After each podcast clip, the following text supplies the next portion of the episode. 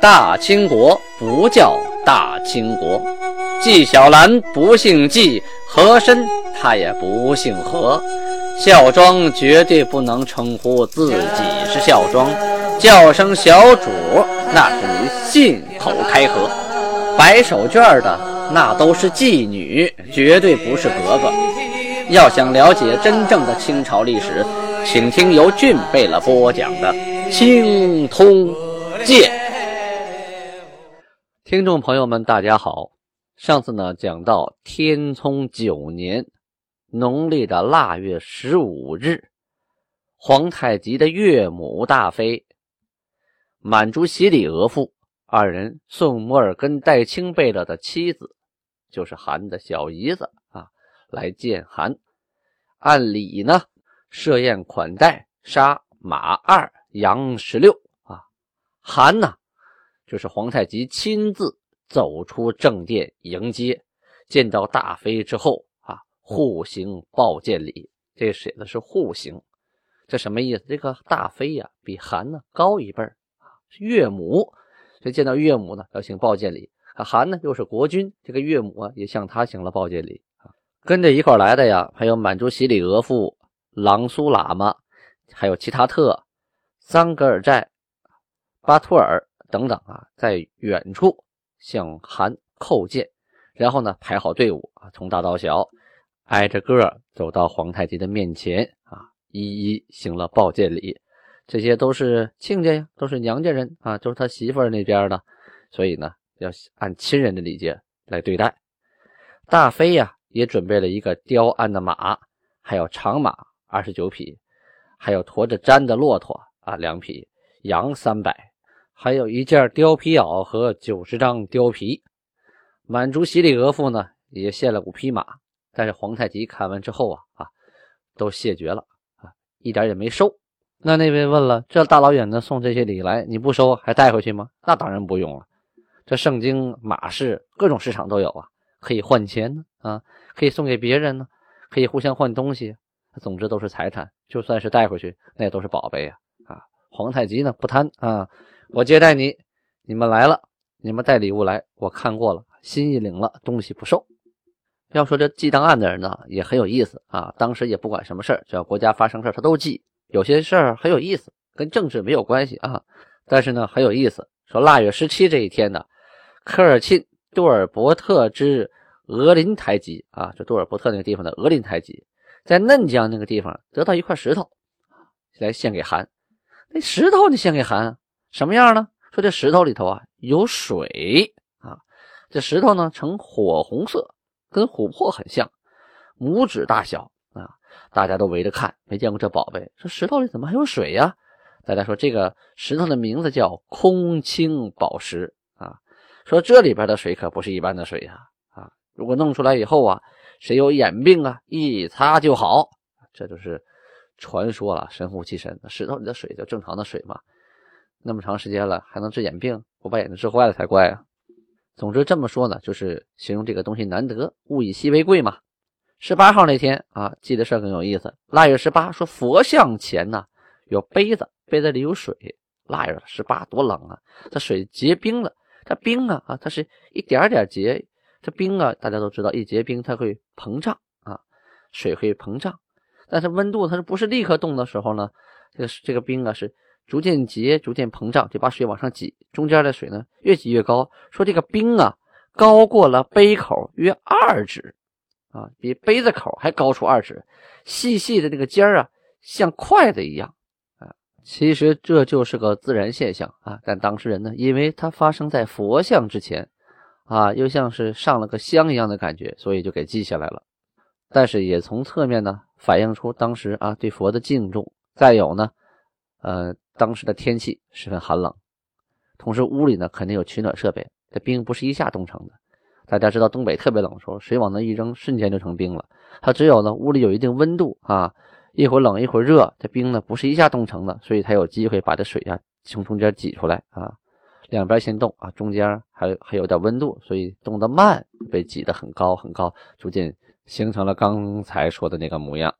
腊月二十日这一天。皇太极派遣马福塔和木谷送给朝鲜国王一封书信，大体意思前面都是埋怨朝鲜国王啊不遵守规矩，中间呢，呃还吹嘘了自己说统一了蒙古啊，而且有三位将军洪有德、耿仲明、尚可喜来归附，我的实力大增。但是你们朝鲜国王当初书中说的是奉献给我东西，今天书中说的是资送，这什么意思？莫非我们国家最近衰弱了？你想藐视我们国家吗？信中还说呀，当初咱们两国结盟立誓，你送来的东西都是有定数的，可是逐渐的偷偷的减少，什么意思？还是要藐视我们吗？又提到。人参原本每斤银价啊十六两，说朝鲜国王啊说民国不收，没处卖就给减价，最后以每斤九两的价钱收我们的人参。这里呀信中还说说朝鲜国王说呀，按照你们金国提出的要求啊，按那个数量啊，如果我都送过去，那我们国家就没法活了，我们存数不够啊，我们压根就没那么多东西啊。皇太极就反问了。那当初铁山啊之战，明朝的部队身居皮岛，你们朝鲜是怎么做的啊？管吃管喝啊，给了船五十艘啊，每年春秋啊还送米两万六千包啊！你这朝鲜国王明显是口是心非呀！啊，信中还提到一件事说当初啊，我们部队入大同宣府攻城略寨的时候啊，破其疆土，无人能抵拒，但是呢。却发现明朝的这个唐报啊，有一条写着说：“大炮一轰啊，杀死了我们第十贝勒二十岁的儿子。”可是呢，我们这个第十贝勒呀，今年刚刚二十二岁呀。这明朝人的唐报有点太夸张了吧？我们十贝勒二十二岁啊，被大炮轰死的他儿子二十岁，怎么可能啊？这个说明朝的唐报啊啊，胡说八道啊。还说杀了我们一个贝勒，我们这四大贝勒都完好无损的回来了。还说与满洲大战击杀无算啊，就杀死的人数不过来，枪械缴获无数。可是仔细看他们具体记载呢，仅仅是盔甲一副啊，云梯插杆一杆，火镰袋一个，那个所获的器械无数是怎么数出来的呢？再有啊，我们满洲国啊，出师民国。凡俘获的人都命令他们剃头发，不剃就砍脑袋啊！说剃发，剃完了以后呢，按女真人养之，就哎养起来。但是有思念故乡的呢，就逃回民国去。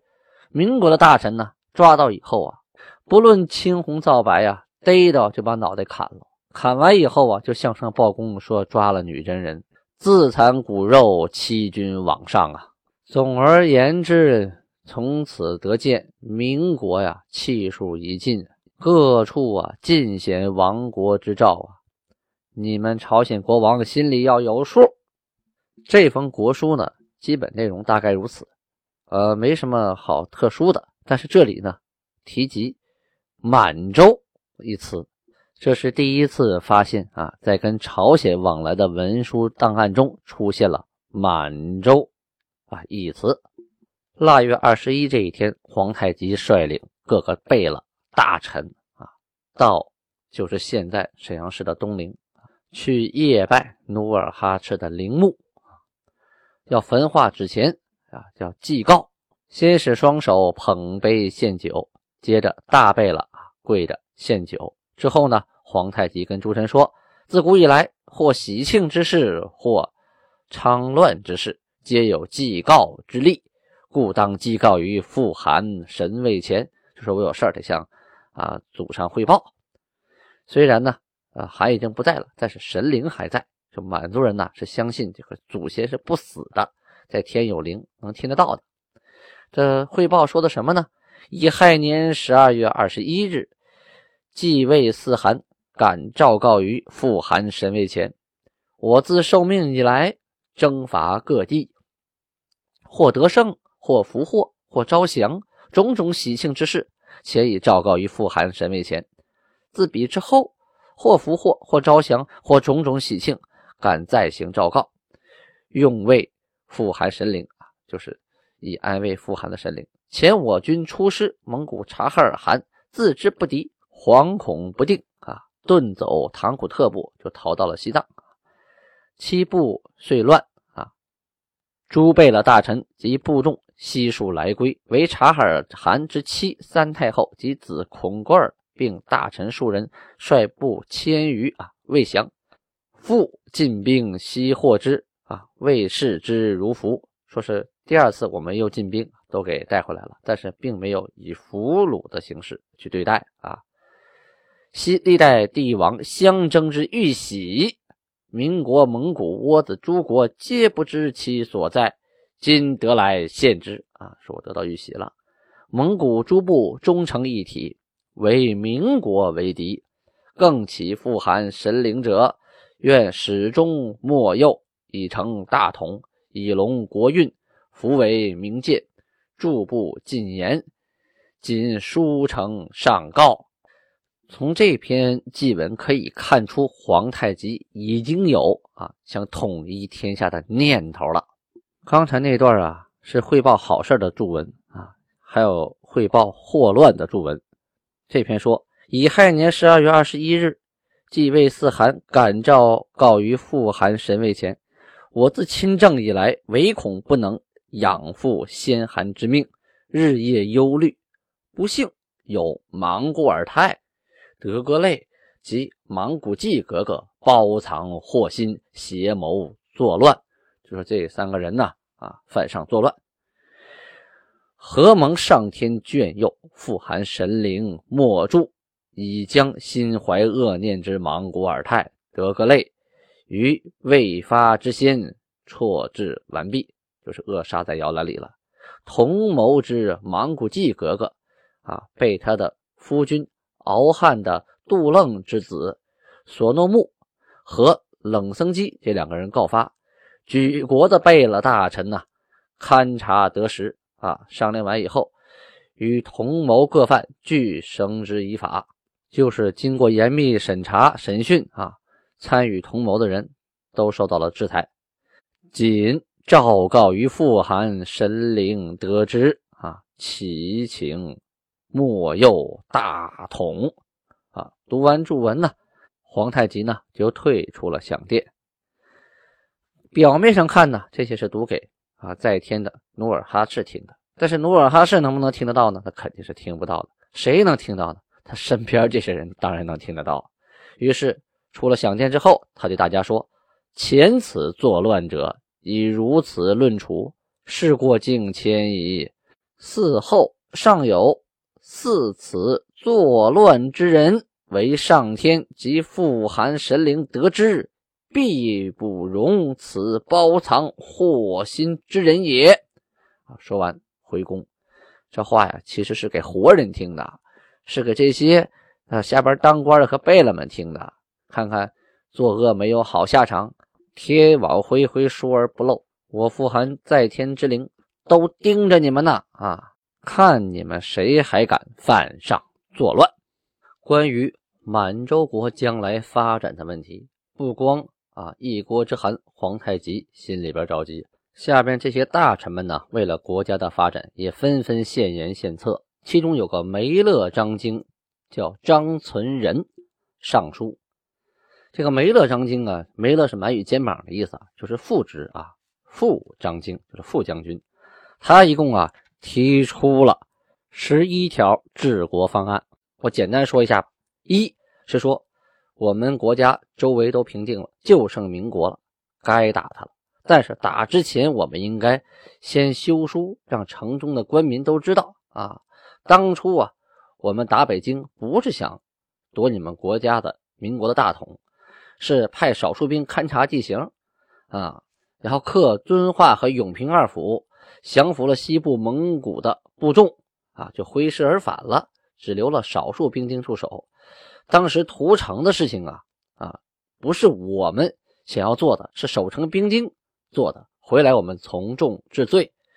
至于两次进兵大同和宣府啊。也不是故意愿意去的，啊，是为了去察哈尔蒙古部，顺便啊，在你们那儿弄点粮草以及行军所需物资，啊，这样的话呢，让明朝人呢可以放松警惕啊，也不用担心我们呃每次都屠城。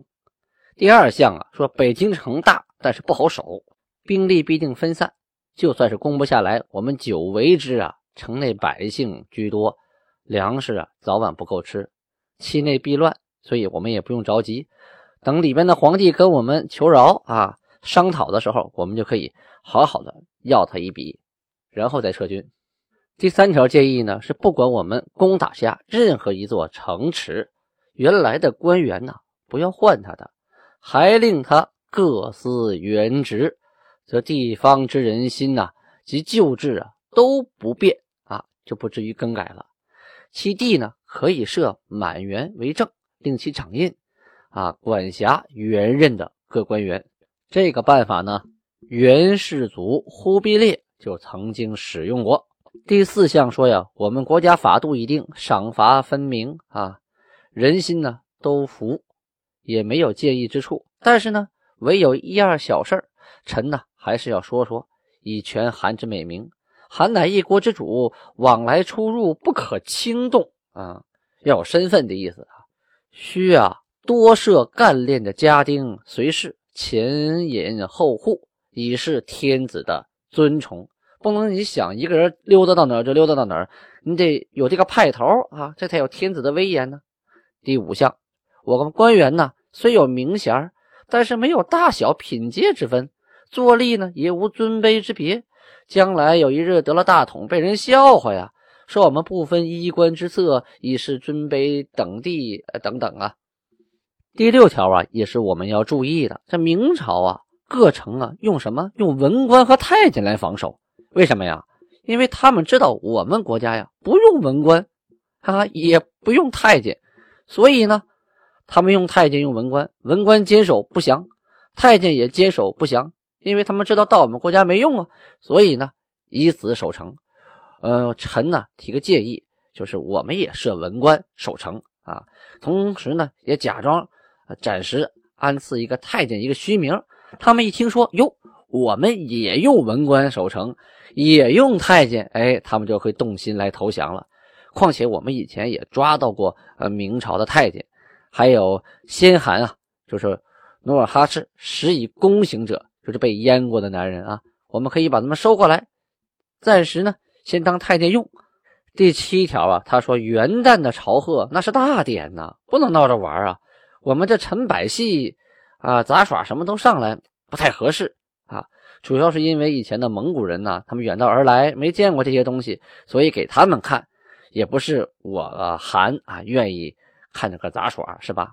我们建议呢，元旦提前两三天啊，就腊月二十九、三十设宴迎春，陈百戏啊，什么杂耍啊，什么戏法啊，各种的舞蹈啊都上啊，让蒙古人看看完以后，到元旦的时候，百官朝贺呀，还按照由八旗设宴啊，令戏子奏乐啊，奏国乐，演戏。但是那些百戏上不了台面了，就撤掉它吧，这样。才是君臣共享太平之道也。第八项啊，他说孙德公等忠直之人，就是说呀，像孙德公那样啊刚直不阿之人啊，这一批人最好委派他们到科道衙门，令他们纠参不忠，推行仁政，整治国法，报效于韩啊。如是呢，老百姓的冤屈就得深了。第九项。这现在叫文官呢，不太合适，最好改名为内阁中书科，这样才符合一个国家的制度啊。咱们有个职位叫笔帖式，这个不太合适啊。这个笔帖式啊是满语“比特喜”，就说白了就是会写字的人，这个名字实在是不够雅，我们应该停用啊，最好不用，改文官呢，并加衔加中书衔，这也是对文官的鼓励呀。因为这个金国啊，满洲国一直他都。崇尚武官啊，所以对文官的这个职位和等级评定啊比较模糊。大小文官呢，应定等级以示区别。副将、参将、游击、备御啊，可以给文职，要改称阁老、翰林。第十项建议呢，要广罗贤才，以备他日之用啊，省得将来现找出来不及。第十一项说，民间的古乐呀，那是百姓的业余文化生活，直接反映了他们的幸福度啊。不可禁止啊！以上就是张存仁所奏的十一条。咱们介绍一下冷僧机这个人啊，因为前文咱们提到皇太极在前边啊，向努尔哈赤的那个牌位前呢去告注，提到了告发莽古济格格的人叫冷僧机。这个冷僧机就是莽古济家的家人。他得知啊，整兰旗、莽古尔泰贝勒，还有德格类贝勒，还有索诺木、莽古济格格要夺汗位。后来呢，他和索诺木两个人啊告发这些人。索诺木免死，这个冷僧基呀被授为三等维勒章京，世代免赋，世袭罔替。腊月底呀，各贝勒大臣呢再次向皇太极上书啊，请上尊号，就是想让他当皇帝。皇太极觉得当皇帝的时机不成熟啊，找个理由说没有天象指示，这老天爷没有指示。大家就说了，这怎么能没有指示呢？玉玺得了。各部都降了，人心都服了，这不就是天意吗？今韩应当顺天应人啊，受尊号以定大统。第二天呢，这个撒哈连贝勒呀，就把其他的贝勒都招到大殿来，跟他们说：“你们要发誓啊，修身，就是说管束自己。”大家都发完誓之后，请上韩之尊号啊，就是让韩当这个皇帝。于是呢，从大贝勒开始啊。代善先发誓，然后阿巴泰，然后接着哈朗、阿基格、多尔衮、多铎、杜杜、岳托啊，都向天发誓。韩呢看了他们的誓言，然后说：“撒哈林贝勒呀，你现在是病人，你不用发誓了。”当天呢，外路的各个贝勒也赶到了啊，这些贝勒都是在京城的，在沈阳城的。外路贝勒赶来以后啊，跟朝内的贝勒一块商量。我们得给韩上尊号，啊，一同入奏。韩听了以后说呀：“现在你们还没来齐呢，人心不一定怎么回事呢。再有，朝鲜国与我结拜为兄弟，这事儿也跟他们商量商量才对呀。啊，等大家都到齐了，然后呢，再派使臣到朝鲜国王那儿通报此事，然后再做定义。大家一听啊，心里这个高兴啊，韩吐口了。”只要是人一到齐，朝鲜那边也不反对，这上尊号当皇帝的事就妥妥的定下来了。这礼部的撒哈林贝勒呀，就奏说呀，韩派使臣有道理啊，我们兄弟各个贝勒也要派使臣，一同啊跟韩的使臣去朝鲜，告诉朝鲜国王，我们都支持韩啊上尊号，而且我国国威实力啊一增，让他们知道。韩说：“好啊，那就内外诸贝勒的使臣跟我的使臣一同前往朝鲜去吧。”天聪九年即将结束，马上迎来的就是崇德元年，皇太极即将改国号为代清。为什么叫代清？史上众说纷纭。清通鉴天命天聪年间的历史讲到此呢，便是告一段落了。这部书啊就要申请完本了，下一步呢就要播讲清通鉴之崇德。在崇德元年，皇太极改国号满洲为代清。为什么为代清？历史上众说纷纭。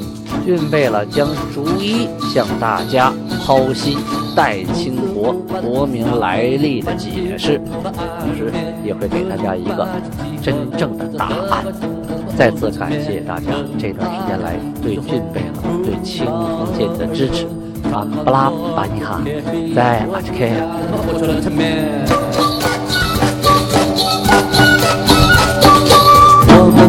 在这里，共同庆贺欢庆。无论你来自哪里，满脸都喜气洋溢。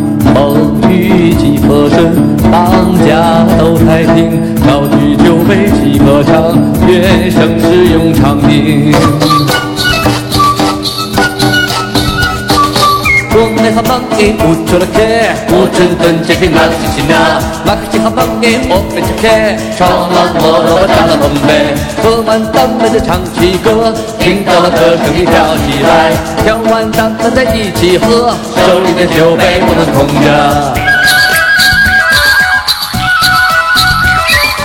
我们还忙给捂住了客，不准人气比马克西亚。